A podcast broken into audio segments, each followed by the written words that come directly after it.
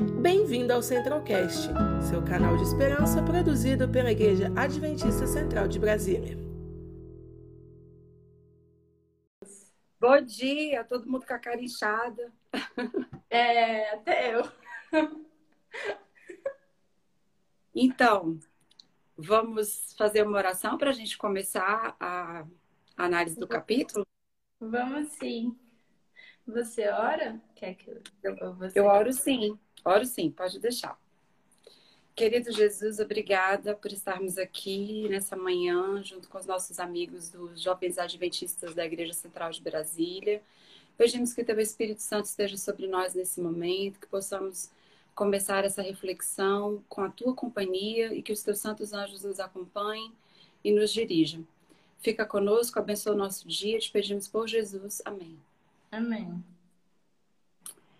Então, Fernandinha, vamos lá fazer uma, uma análise rapidinho desse primeiro capítulo do livro Os Escolhidos, né? Por que uhum. foi permitido o pecado? Eu fui procurar aqui nos meus livros é, físicos, né? Porque eu sou da velha guarda. Eu gosto do livro de papel, de sentir o cheirinho dele e tal, né? E aí eu não encontrei ele, eu encontrei os ungidos, não encontrei os escolhidos, porque nós sabemos que é uma série. E aí eu fui pesquisar, como é o primeiro capítulo que eu vou falar com vocês, né? É, deixa eu ver quem tá aí já. Tem, rapaz, a Ada tem uma coleção de carrinhos, não é minha não, é do meu marido.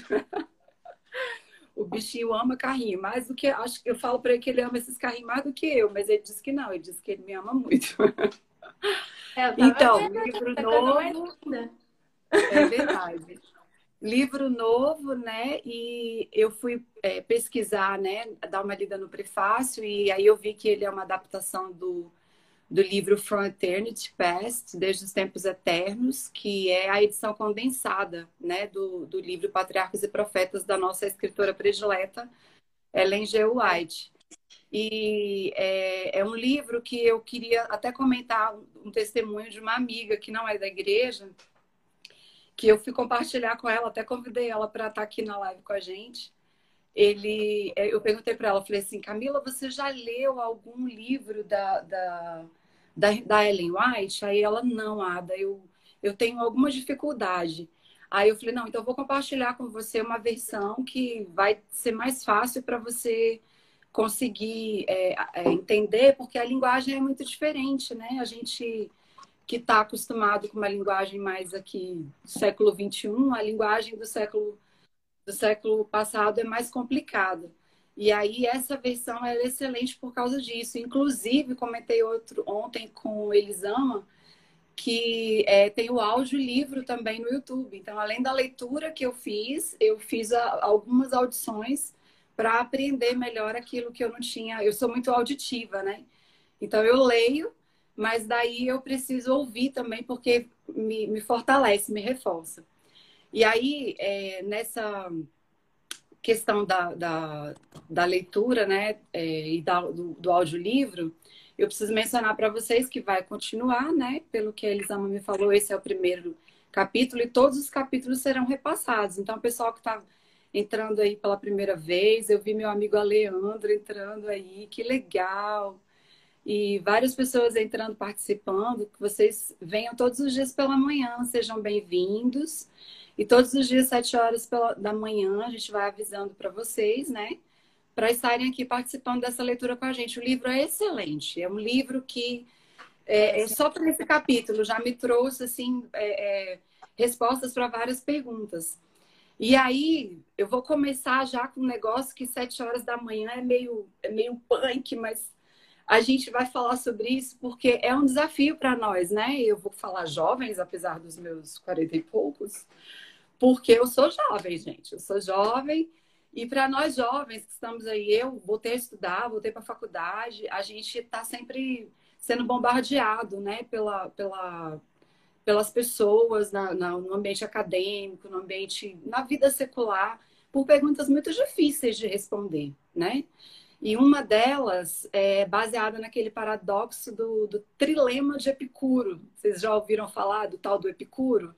O filósofo grego, né, que é, surgiu, seus escritos e suas falas foram bem anteriores a Cristo, né? E naquele contexto ele já tinha perguntas muito difíceis já para serem feitas. E o paradoxo do trilema de Epicuro não é um dilema, é um trilema.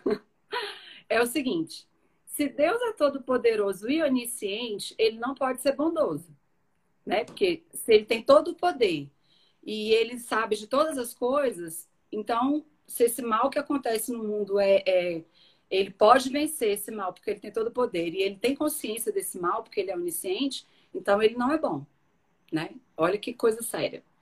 Se Deus é todo poderoso e bondoso, ele não pode ser onisciente. Se ele é onisciente e bondoso, ele não pode ser todo poderoso. Então, o que, que acontece? Ele pega três é, é, sentenças, né? Três é, é paradigmas e diz que eles não podem acontecer ao mesmo tempo porque um, um, pelo menos um deles invalida os outros dois, né?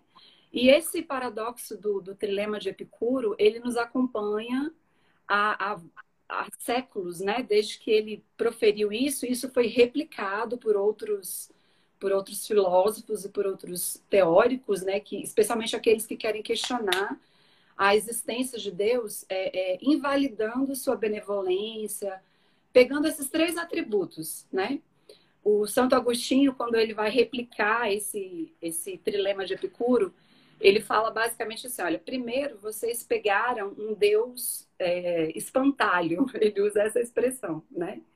Primeiro vocês pegaram um Deus que é uma, um resumo do que realmente Deus é, né? Vocês pegaram um Deus que tem só três características: onipotência, onisciência, onipresente, onipotência, onisciência e onibenevolência, né? é, esses três, esses três caracter, essas três características não definem Deus completamente. E aí, entrando já na, no, no primeiro capítulo do livro, eu dividi em cinco partes para a gente analisar rapidinho. O livro menciona que Deus é amor, né? Eu acho que, eu acho, não tenho certeza, esse é o maior atributo de Deus. Não é sua onipotência, sua onisciência e sua onibenevolência. Sua onibenevolência, né, sua ser todo bondoso, deriva desse amor que ele tem. Mas a maior característica de Deus para mim é o seu amor. E o amor de Deus, ele não é imposto, ele não é exigido, ele não é demandado pela força, ele é demandado pela voluntariedade. Ele é expresso e espera de nós uma reação é, é, que seja voluntária, né? basicamente voluntária. E aí no, no capítulo, na, na, nessa parte introdutória do capítulo, ele fala né, que Deus é amor, que a unidade do pai e do filho é, é essa essa amálgama né, que existe entre Deus Pai, Deus Filho, Deus Espírito Santo, elas promovem é, é, uma legitimidade que só o próprio Deus tem, né? Essa legitimidade que tem o Pai junto com o Filho, junto com o Espírito Santo, é validada pelo seu poder criador. A manifestação do poder criador de Deus é uma expressão desse amor que é o que é o próprio Deus, né? e ela chancela, ela legitima é, é, a pessoa de Deus e do seu filho nessa, nessa plenitude do ser, né? O que Deus é, ninguém mais é na existência, né? Então, nós temos aqui que é, Deus, Criador, unido com seu Filho, é, é, unido com seu Filho, criou todas as, todas as coisas e tem a legitimidade do ser Deus, né? porque ele revela por nós um amor que não se encontra em nenhuma outra divindade, né? E os anjos, como nós, eles são criaturas de Deus. Sendo criaturas de Deus, Cristo, por ser um com o Pai, tem supremacia sobre os anjos, né? E aí nós temos aqui um, uma citação do texto que diz assim que Cristo é o resplendor da glória de Deus, é a expressão exata do seu ser. E é através de Cristo que todas as coisas são sustentadas por sua palavra poderosa. Ele é o verbo. Ele é o verbo que se fez carne, habitou entre nós, e por causa desse, desse poder que emana da palavra de Cristo, todas as coisas foram criadas. Né? E aí eu tô aqui falando, gente, eu sou uma metralhadora giratória, eu falo bastante, tá? Se alguém quiser fazer alguma participação aí, vai colocando para a gente no final já ir é, compartilhando com vocês.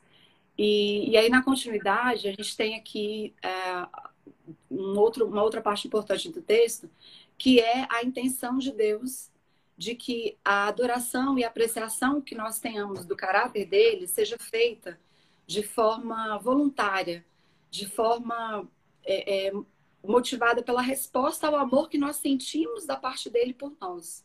Então, nós nos sentimos amados por um Deus que tem todo o poder, mas que escolheu o nosso. Essa semana, ouvindo um sermão, escolheu o nosso pior, né? Deus quer o nosso coração, quer a nossa vida, quer aquilo que somos enquanto pecadores, enquanto nessa condição. Ele ainda assim nos quer. Isso demonstra um amor gigantesco, né? E, e aí entramos no, no, no contexto da natureza de Lúcifer, né? Do, de como é o pensamento dele e de como era antes que se achasse pecado, né? É, os, todos os outros seres criados foram leais a Deus por amor, e enquanto isso aconteceu, como é o que Deus oferece para nós, Ele oferece seu amor, e aí nós devolvemos a nossa lealdade a Ele, porque nós entendemos o seu amor, entendemos o seu caráter, e aí a gente consegue retornar para Ele a nossa a nossa obediência, né? O nosso nosso serviço, a nossa vontade de estar ao lado dele. Enquanto isso acontecia no universo, a gente tinha uma harmonia perfeita. E aí surgiu o Lúcifer, surgiu Satanás, né? Ele era um modelo de perfeição, cheio de sabedoria, de perfeita beleza. Lá em Ezequiel 28 a gente vê, né, que ele era um, um querubim, o um querubim ungido, ele era o guardião. Era como se nós tivéssemos uma hierarquia assim no céu. Deus Pai, Filho e Espírito Santo lá no, no topo da pirâmide, né? E Cristo ali como um assessor direto, como um. É, Cristo, não, perdão, Lúcifer ali como um assessor, como um chefe da, da guarda. Ele era o guardião né, de todos os outros anjos. Todos, lembrando mais uma vez, seres criados como nós somos, né? E aí Lúcifer se viu lá no, no Monte Santo de Deus, caminhando entre as pedras fulgurantes, cheio de beleza, inculpável, cheio do seu poder, da sua né, autoridade, porque os anjos o serviam, né? Serviam, o obedeciam porque ele estava na posição hierárquica ali de, de, de superior. Ele cedeu ao desejo da exaltação pessoal e da vaidade. Ele olhou para si e pensou assim: Poxa, eu sou o cara, eu tô, tô muito bem aqui nesse, nessa estrutura toda, né? Tem pessoal lá em cima, eu aqui, logo colado neles aqui, todo né, pertinho, sou quase como eles, né? E tô aqui à disposição para subir um pouquinho mais. Foi essa vaidade que se encontrou no coração dele. E aí, quando eu, toda vez que eu ouço a palavra vaidade, vou compartilhar uma coisa de família aqui com vocês. A minha mãe é uma, uma pessoa ímpar, assim, minha mãe é incrível. Quando a minha mãe tá enfrentando alguma pergunta difícil da gente, alguma situação difícil, ou a gente contando um problema para ela que teve na vida, no casamento, nas lutas, tá? minha mãe vira e fala assim: minha filha, tenha paz, tudo é vaidade. Aí ela faz aquele tudo bem acentuado assim, né? Tudo é vaidade. E aí eu, eu, a gente acha graça dessa escapatória dela, tipo assim, ela não tem uma resposta, ela não tem uma saída para aquele problema ali. Aí ela coloca assim: minha filha, não se preocupa, é, fica tranquila, porque tudo é vaidade, né? E aí eu demorei algum tempo para entender isso, até um dia que eu peguei a minha Bíblia, é, a mensagem, que tem uma linguagem parecida com a do livro Os Escolhidos, né? E aí eu fui ler o livro de Eclesiastes, né? Em que repetidas vezes o, o, o escritor fala, né? Salomão, tudo é vaidade. E aí, entendendo esse tudo é vaidade da minha mãe, eu consegui compreender que quando a vaidade, quando a vaidade, quando a, quando a autoexaltação, auto é difícil falar isso, né? Autoexaltação e qualquer coisa centrada em nós mesmos, né? Passa a nos dominar, nós incorremos no pecado de Lúcifer e ficamos vulneráveis à nossa condição é, é de, de abertura para qualquer outro pecado, né?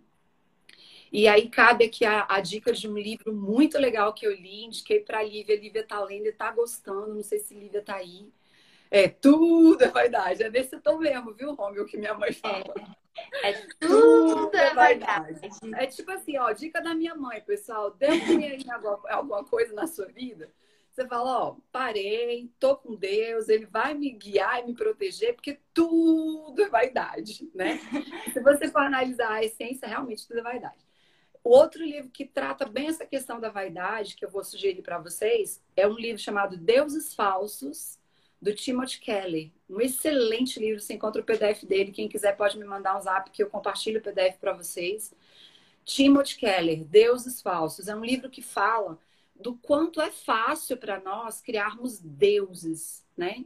E eu acho que o maior, o Deus mais perigoso da gente criar, que tem a ver com essa vaidade que se encontrou no coração de Satanás, é o auto-endeusamento, né? É ser Deus de si mesmo. É se colocar numa posição em que é, é, você, mesmo que você seja bom em alguma coisa, você tenha o talento, tenha a habilidade, você tem que ter a humildade e a consciência de que tudo provém de Deus, porque o seu respirar vem de Deus.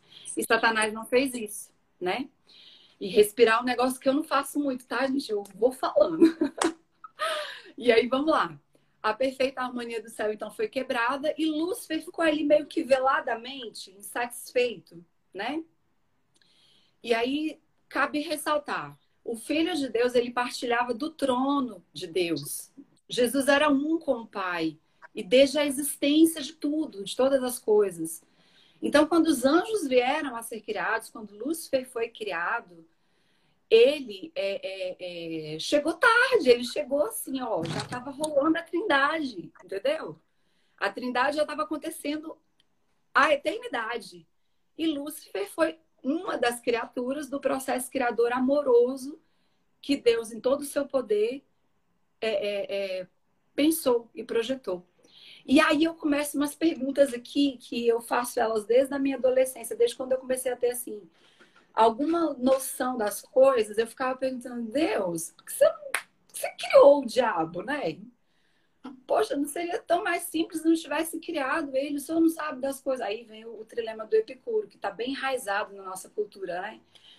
É, é, o senhor sabia das coisas todas, sabia que ele ia fazer o que ele fez, sabia que ia vir aqui para a Terra, ia fazer o que fez com Adão e Eva, ia trazer o mal. Por que, que criou ele? Por que, que não criou outro anjo para ser o chefe da guarda lá, um que não fosse falhar?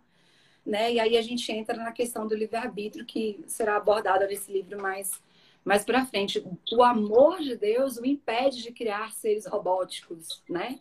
Seres que se submetam por medo, ou por coação, ou por programação, né? Deus não criou ninguém programado para obedecê-lo. Deus não criou ninguém cuja a resposta ao amor que ele oferece seja algo involuntário. Somos todos voluntários, né? E se não for assim, Deus não, não quer, ele não deseja, ele, ele ama o suficiente para compreender que você não é obrigado a amá-lo. Olha que coisa mais respeitosa para um Deus Todo-Poderoso. E aí nós entramos na parte 2 lá, Batalha no Coração de Lúcifer. O Lúcifer lutou, gente, pelo que o texto fala, ele lutou contra, essa, contra esse desejo de supremacia. Mas aí ele fez uma coisa que cai no tudo da vaidade da minha mãe, que foi é, abrigar no seu coração essa ingratidão, essa insatisfação, porque, em suma, qual era a, o questionamento dele? Olha, nós não somos obrigados a adorar Jesus, porque nós somos seres santos e perfeitos. Cristo não é digno da mesma adoração que o Pai é. O Pai, ok, tudo bem, mas por que eu vou adorar o Filho é, se ele é tanto quanto eu? Entendeu? Foi mais ou menos isso. Aí vamos trazer para os nossos dias atuais aí. Imagina que tu, tu tá numa empresa familiar. Vamos colocar esse exemplo que foi mais adequado que eu achei. Imagina que você foi contratado numa empresa familiar.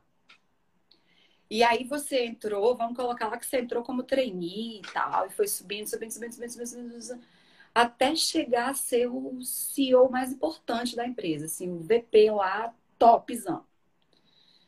E aí você... Como é que é? É o sonho de muitos, né? É o sonho de muitos. Eu que sou formada em administração, meu Deus, eu virei servidora pública e aí eu falo, poxa, mas e se eu tivesse ido para iniciativa privada? Buscado, né? Uma ascensão lá de carreira e tal. É aí o cara chega a ser o CEO lá, o cabeção mesmo, que, que governa ali, que toma as decisões, que coloca a casa em ordem, vamos dizer assim. Só que a empresa é familiar, né? A empresa é familiar. E aí o cara que é o dono da empresa, que contratou esse cara, que foi subindo ali, virou o chefão e tal, ele é, é o pai de uma família que tem um filho, né? E, e, ele tem, obviamente, a ambição que esse filho substitua nos negócios, né, e tal. Aí, quando chega a hora desse filho entrar em ação e criar coisas que tragam, né, a, a continuidade da empresa e tal, esse CEO começa a olhar e falar: Poxa, mas isso é uma injustiça. Eu sou o cara que eu que faço tudo e tal. Aí ele vai dar o poder de de criar essa nova campanha ou de criar esse, no caso de Jesus, esse novo planeta, né? É, essa nova raça no meu lugar, poxa vida, eu tenho poder também. Por que, que ele não reconheceu o meu talento, as minhas habilidades, a minha beleza figurante, né? Qual que é a questão aí, desafiadora, que foi o que Lúcifer não percebeu? Ele tinha que entender que ele não tinha legitimidade da família, ele não tinha legitimidade da, da chancela de ser filho. Ele era criatura, né? E não o... se submeteu. Diga, Lúcifer, Assim, eu acho assim, o, o Lúcifer, ele engrandeceu tanto, mas tanto, mais tanto, que foi assim como o meu tio disse ontem numa live. Ele, ele tirou uma foto do universo e deixou com que as pessoas vissem e, e ele engrandeceu o coração e foi meio que influenciando os outros anjos. Exatamente. Os anjos, por mais que dissessem assim, não, eu não vou seguir isso. E aí ele foi lá, seguiu, ele, ele influenciou até essa parte dos anjos. Exatamente. Mas, e, essa, e essa que é a questão do poder de influência dele, né? O, o texto deixa claro, né, que foi isso durou tempo, parece que durou um bom tempo, né? Ele ele criou essa insatisfação, começou a questionar isso primeiro dentro de si. Aí ele deve ter abordado ali com dois ou três mais próximos, e esses já vieram, não, o que, que é isso? De jeito nenhum. Você tem que entender que, que Cristo é o Filho, a legitimidade é dele, nós somos criaturas, você precisa se submeter ao amor de Deus, você precisa deixar que Deus é, é, deixe claro para você o amor dele. Olha aqui o amor de Deus, olha o nosso sistema de adoração. São os querubins, seis, seis asas, duas cobrem o rosto, duas os pés e duas voam, porque ele é santo. Ele é perfeito, sua lei é maravilhosa. Não há motivo para você não ter gratidão por tudo que ele é e tudo que ele te deu e tudo que ele te tornou. E aí esses anjos tentando fazer a cabeça dele, ele deu uma recuada, ficou meio assim e tal, mas aquela insatisfação ocupou o coração dele por quê? Porque ele não se rendeu ao amor de Deus. E quando Agora, nós não nos rendemos ao amor de Deus, a gente abre espaço para alta exaltação, né? Agora para o pecado que se achou no coração de Satanás. Sim. Posso falar rapidinho? É uma Pode coisa assim que o meu pai me falava quando eu era pequenininha. Uma vez a gente foi no cinema, quando eu era pequena, e meu pai não era adventista já, já tinha saído da igreja há muito tempo, então, como boa filha, eu acompanhava o meu pai, mesmo assim. E ele falava assim: quando a gente assistia os filmes de princesa, geralmente ele dizia, filha, eu ficava com medo, né? Por algumas Sim. coisinhas que eu via, eu era criança. E ele dizia, filha, o mal nunca vence. O amor sempre vence o mal. Sim. Então, assim, eu levo isso para Jesus. Porque o amor de Jesus venceu o universo. E Sim. o amor sempre vence o mal. E aí, que... Fernanda, desculpa, pode continuar. Por mais que nós é, tenhamos no nosso coração as inclinações para fazer aquilo que é ruim, Jesus sempre está à nossa ao nosso lado para nos influenciar para fazer aquilo que é bom. E aí, Fernanda, a gente perde de vista esse amor quando a gente coloca é, é, é, a ingratidão no lugar do amor, que foi o que Lúcifer fez, né?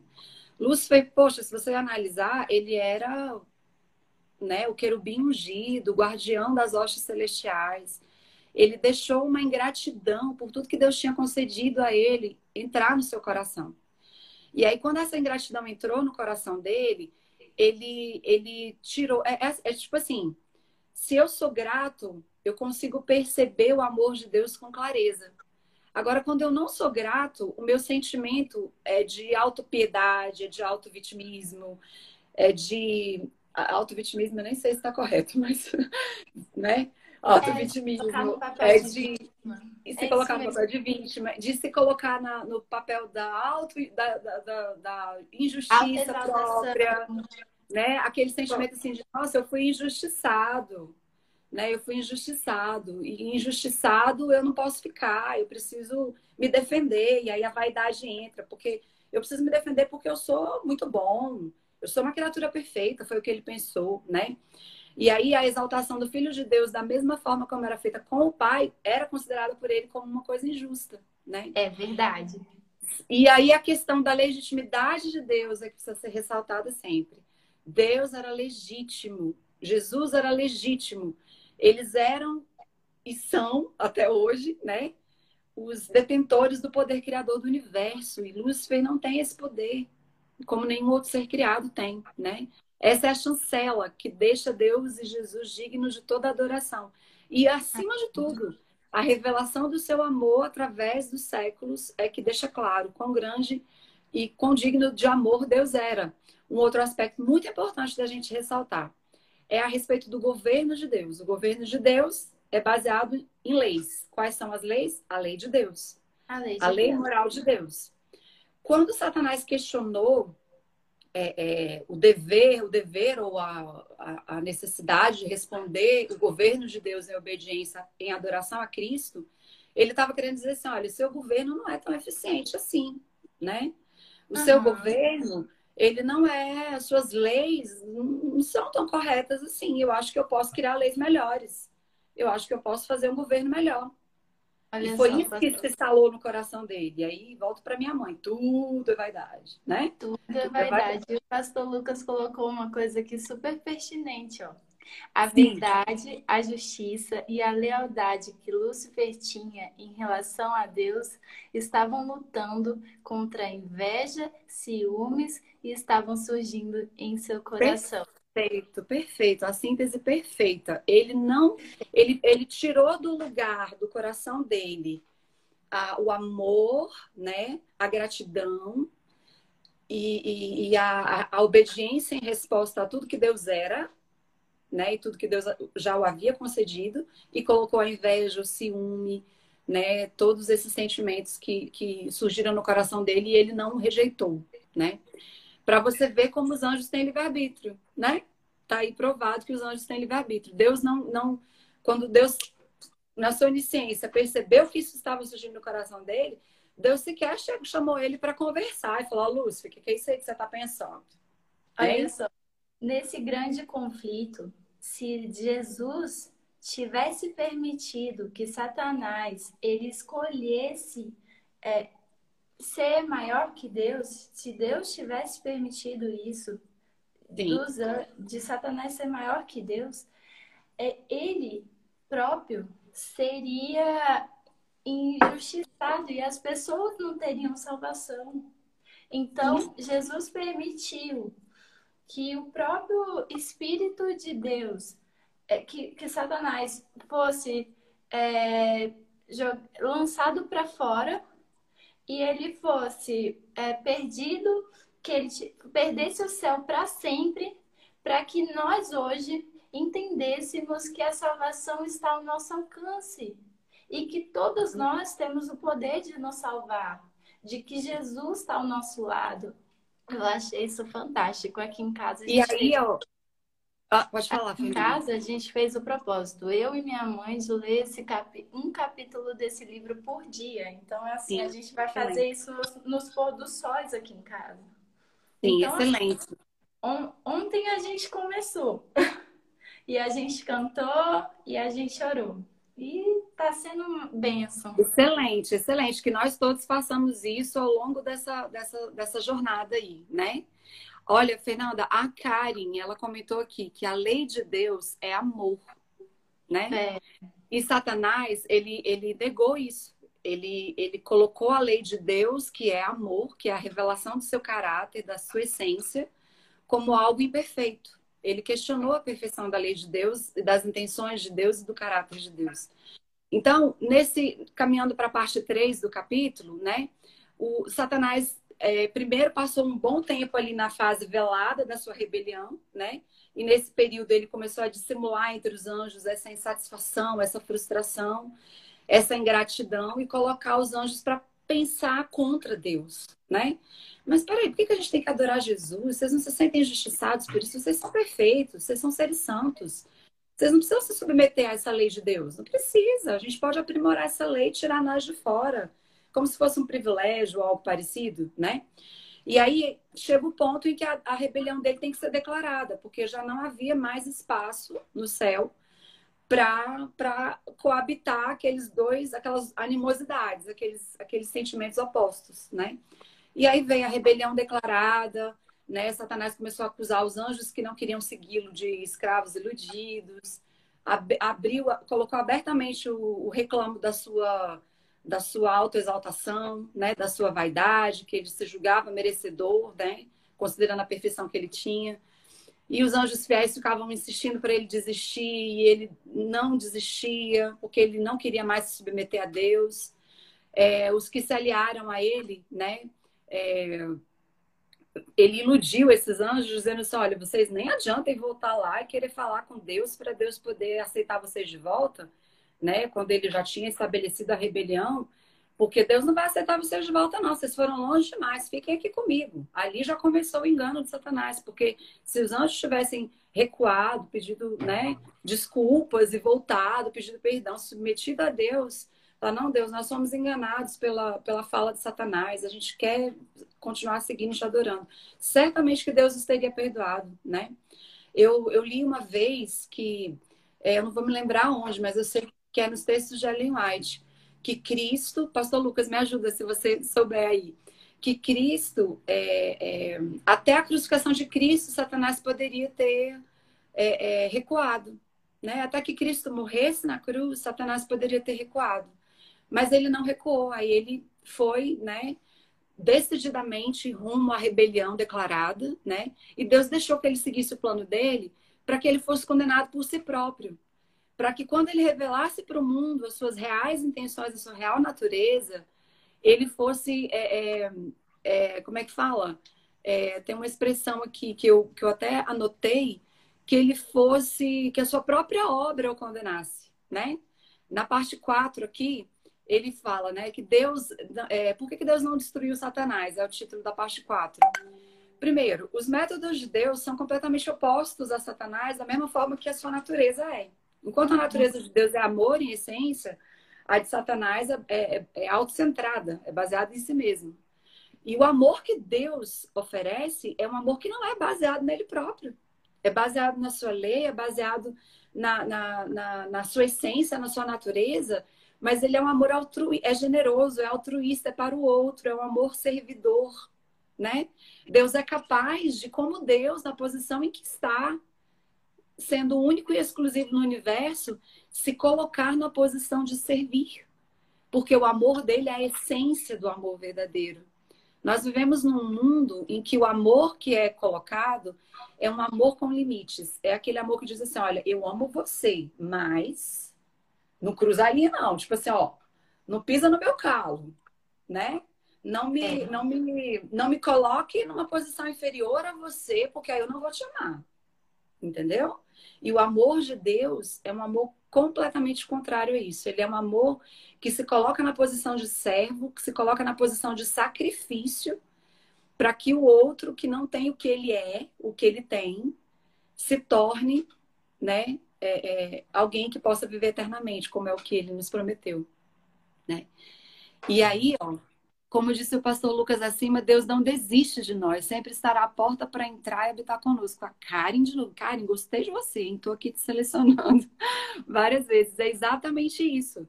Enquanto Lúcifer, aí eu estava falando dos métodos de Deus e de Lúcifer, né? Enquanto os métodos de Deus são verdade e justiça baseados na sua lei, os métodos de Satanás são bajulação e engano. Ele ilude né? Engana e ele faz isso através da bajulação. Então, não é que ele ache que aqueles anjos que ele arrebanhou para si são poderosos e santos e tal, não é isso. Ele acha isso tudo de si mesmo. Mas ele usou essa bajulação, essa, né, essa, essa ilusão para poder ganhar a confiança deles e atraí-los para o seu engano. E aí, qual que é a estratégia? Por que, que Deus não destruiu Satanás? Era necessário demonstrar para o universo que o governo de Deus é justo, que a sua lei é perfeita, e deixar que a obra de Satanás falasse por ele mesmo. Né? Aí é como Satanás acusou acima. É, aí entra a soberania de Deus. Deus é Exatamente. todas as coisas. Eu estou querendo ver o que, que o pastor Lucas uh, disse acima. Deus não deixou Lúcifer a mercê desses sentimentos Inúmeros esforços vindos da sabedoria e do infinito amor de Deus foram feitos para convencer Lúcifer do seu erro. Exatamente.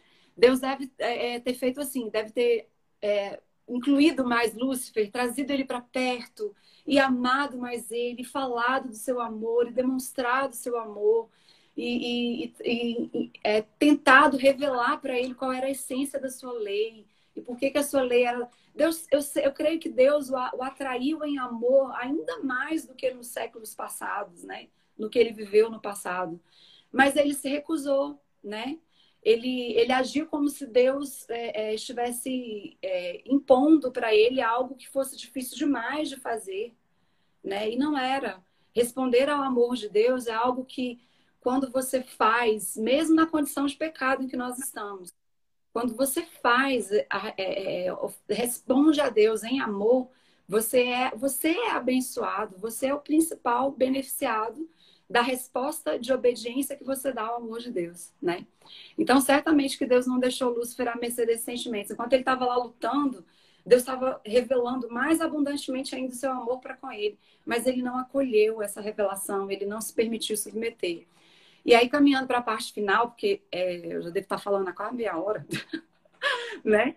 É, Deus, por que, que Deus não destruiu Satanás? Que foi a minha pergunta lá, né? Eu perguntava essas coisas para Deus, Senhor, por que, que, por que, que o Senhor não destruiu Satanás? Por que o Senhor deixou ele existir? Primeiro eu perguntava por que, que Deus criou, né? Aí depois eu falava, ah, também, só criou porque o Senhor criou, porque o Senhor tem soberania, né? A gente não tem tantas respostas. É, mas por que, que o senhor deixou ele continuar? Por que, que quando você achou a iniquidade do coração dele, o senhor não foi lá e fulminou? Olha só como eu sou amorosa, né? Era isso que eu pensava. Eu pensava abertamente, Deus, por que, que o senhor não fulminou? Olha quanto mal o senhor teria evitado no planeta. Quantas guerras, quanta morte, quanta peste, quanta, quanta violência, quanto ódio, né? Eu, eu tinha essa, essa questão. E aí o texto vem elucidando isso. É né? igual a nossa música de hoje. Olhando ao redor, eu vejo o fim. Pessoas que têm amor a mim. O brilho da vida não se apagou. E a luz de Cristo então brilhou. Aí vem grande alegria, porque Deus ele é alegria. Exatamente. É Quando a gente entende esse amor e compartilha, né, o amor de Deus, a gente recebe essa alegria, né? E aí na parte final aqui, ó, a fidelidade das criaturas de Deus deve ser baseada na certeza da sua justiça e do seu amor. Então, qual que é o grande desafio? Que, que era algo que Lúcifer tinha todo acesso, mas ele se negou a fazer. É conhecer a Deus, né? Tem um, livro, Conhecer Jesus é Tudo, né?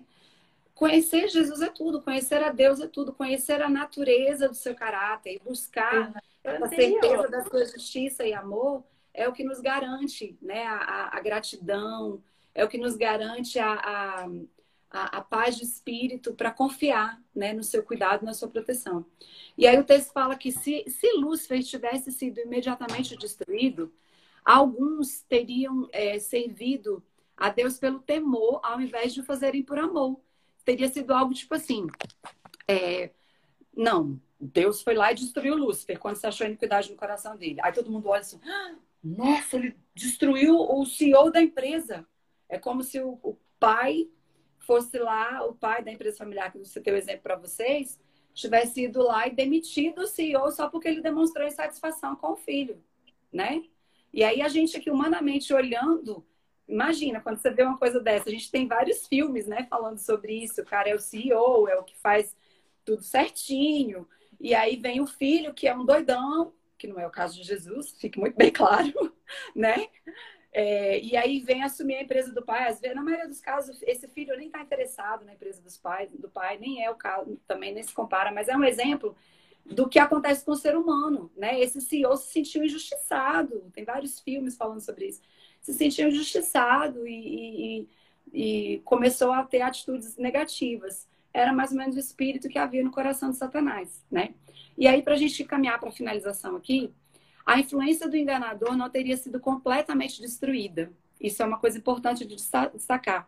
Se ele tivesse sido né, queimado, se ele tivesse sido destruído, eliminado da existência, a, aquela sementinha de dúvida sobre a justiça e o caráter de Deus que ele plantou na mente de uma terça parte dos anjos, ela ia ficar ali incubada e se espalharia por o universo e outros Lúcifers viriam, né? Dessa dessa insatisfação incubada, cuja resposta foi um ato violento de Deus, que seria a extinção de Satanás. Então é, é muito complexo, isso é muito desafiador, né? Nós temos que entender que Deus, primeiro, é amor, e por amar, ele oferece segundas, terceiras, quartas, quintas chances, né? A todos. E ele fez isso com Satanás. Ele não abandonou, como o pastor Lucas mencionou. É, para o bem de todo o universo, ao longo dos séculos sem fim, vou ler essa parte. Lúcifer deveria desenvolver mais completamente os seus princípios. Olha que difícil isso. Deus tinha que dar tempo para Lúcifer, para ele desenvolver os princípios dele, a natureza do seu caráter, né? É, para que as suas acusações contra o governo divino pudessem ser vistas sob a verdadeira luz para que a justiça de Deus, bem como sua imutável natureza, como a imutável natureza da sua lei, nunca mais pudessem ser questionadas. Então, a estratégia de Deus com o intervalo que o grande conflito é na eternidade é justamente deixar claro para sempre que o seu amor e justiça são baseados em amor, em graça e misericórdia, e que ele não impõe sua lei, ele não impõe sua vontade, que foi o que Satanás o acusou, né? A rebelião de Satanás, portanto, deveria ser uma lição para o universo, um testemunho perpétuo da natureza do pecado e dos seus terríveis resultados. E o, o, o capítulo termina com o Deuteronômio 32:4, falando, né, do, do, do caráter de Deus e das suas obras, né? As suas obras são perfeitas e todos os seus caminhos são justos. É Deus fiel que não comete erros justo e reto ele é. Então, Deus é a perfeição do amor revelada por nós, né? O Ananias está falando aqui. No amor a Deus, o maior beneficiado somos nós. Exatamente, exatamente. E aí o pastor Lucas fez, colocou três perguntas aqui para nós. Por que Deus criou Satanás? Por que Deus não destruiu? Por que Deus não destruiu tudo no céu e fez tudo de novo? Excelente pergunta né? Então, porque Deus criou Satanás, a gente poderia dizer que é, a liberalidade do seu amor, mesmo onisciente, sabendo do que aconteceria em seguida, eu, aí o, assim. o no, no, dilema do Epicuro lá que eu falei no início, é, eles colocam como se Deus tivesse, é, como se Deus fosse aprisionado pela sua consciência, porque o fato de Deus ter consciência de tudo o aprisiona. E eu entendo como o contrário do que esse, do que esse trilema coloca, né? Esse paradoxo. Na verdade, justamente gente... por ter consciência, desculpa, Fernandinha, deixa eu só finalizar essa fala. Justamente por ele ter consciência de todas as coisas, ele é livre para expressar o seu amor. Então ele era livre para não não criar Satanás, mas por amor tanto a Satanás quanto a todos os outros seres criados, ele permitiu que Satanás viesse à existência para que o universo tomasse consciência dos riscos do pecado, dos riscos da obediência, da desobediência contra Deus.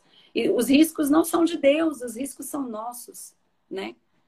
Eu acredito que seja isso, mas pastor, fala para nós aí melhor por que que, que Satanás, por que que Deus, a primeira pergunta, por que que Deus criou Satanás? pastor Lucas falou aí, ó. Ele é amor e o foco está na felicidade de suas criaturas, mesmo sabendo que a liberdade deles poderia fazê-los se rebelar. Exatamente. Deus não é aprisionado pela sua onisciência, pelo contrário. A sua onisciência permite que ele revele o seu amor sem, sem barreiras. Ele conhece a capacidade do ser humano de se rebelar, como ele conhecia de Lúcifer, e ainda assim ele demonstra o seu amor na, na concordância de criar, né? Pastor Lucas fez mais duas perguntas. Vamos lá, eu gostaria de responder as três, porque elas são interessantíssimas. Vamos lá. Pastor Lucas perguntou na sequência, cadê, gente? Perdi aqui. Por que Deus não destruiu? Né? A gente falou agora na, na, na finalização do capítulo. Justamente para isso, né? Para ficar evidente que as, uhum. as obras de Satanás o, o, trariam sua própria condenação. Aquilo que ele era e aquilo que ele revelaria ao longo dos séculos na, no exercício do seu governo, digamos assim, né? É, é, demonstraria a natureza do seu caráter, né? É, eu acho que, que desde então, assim, eu acho que a gente podia ir para a finalização, né? Eu Isso, a última pergunta do pastor Lucas, vamos finalizar, porque eu falo demais, gente. Porque Deus não destruiu tudo no céu e fez tudo de novo? Também já me perguntei isso, pastor. Diga aí para nós, pastor, por que Deus não destruiu tudo? Ele podia ter, né? Dado um, não tem Olha... filme lá, aquele filme que o cara vem e apaga a memória de todo mundo, é o MIB, né? Olha Ele só, simplesmente apagar a memória do pastor Lucas. É ah. É assim, se nós, se Satanás tivesse tido a soberania sobre Deus e ele tivesse tido a liberdade para poder é, ser mais que Deus, hoje ah. Nós não teríamos livre-arbítrio nenhum. Exatamente. Nós não teríamos o direito de escolha.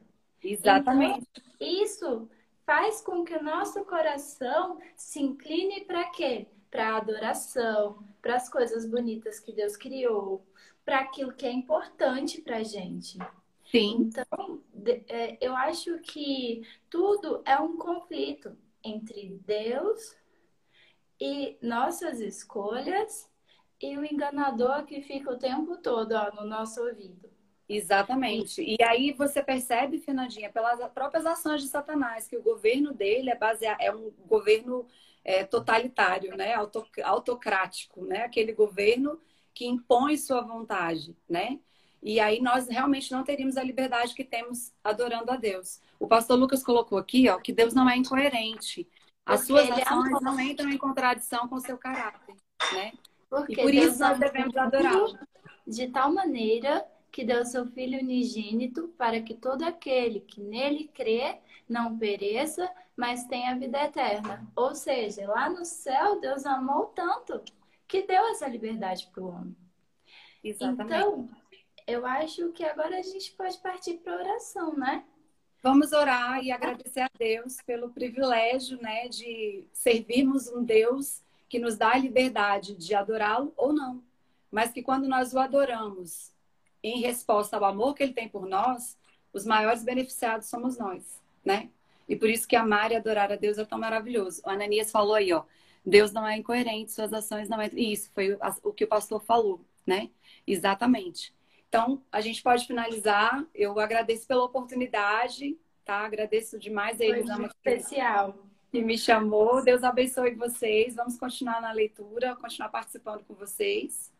Posso orar? E tem hora. Fernandinha, hora. Valeu. orando e agora eu termino.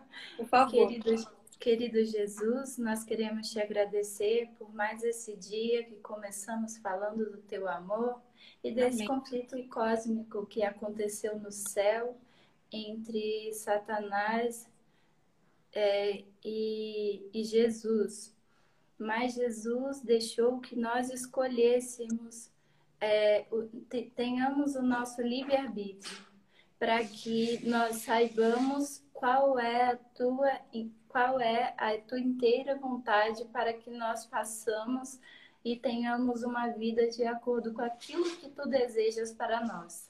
Amém. Senhor, Deseja, desejamos que o Senhor esteja conosco agora nesse momento. Em, em, cada casa, em cada lar, em cada, em cada lugar que as pessoas estão assistindo. Amém. E que o Senhor seja é, o centro da vida de cada um. Amém. E que nós tenhamos no nosso coração a vontade de fazer essa escolha tão especial que só Jesus pode dar a nós. Senhor, nós te pedimos e agradecemos, confiando que o Senhor é bom e as tuas misericórdias duram para sempre. Amém. Amém. Amém.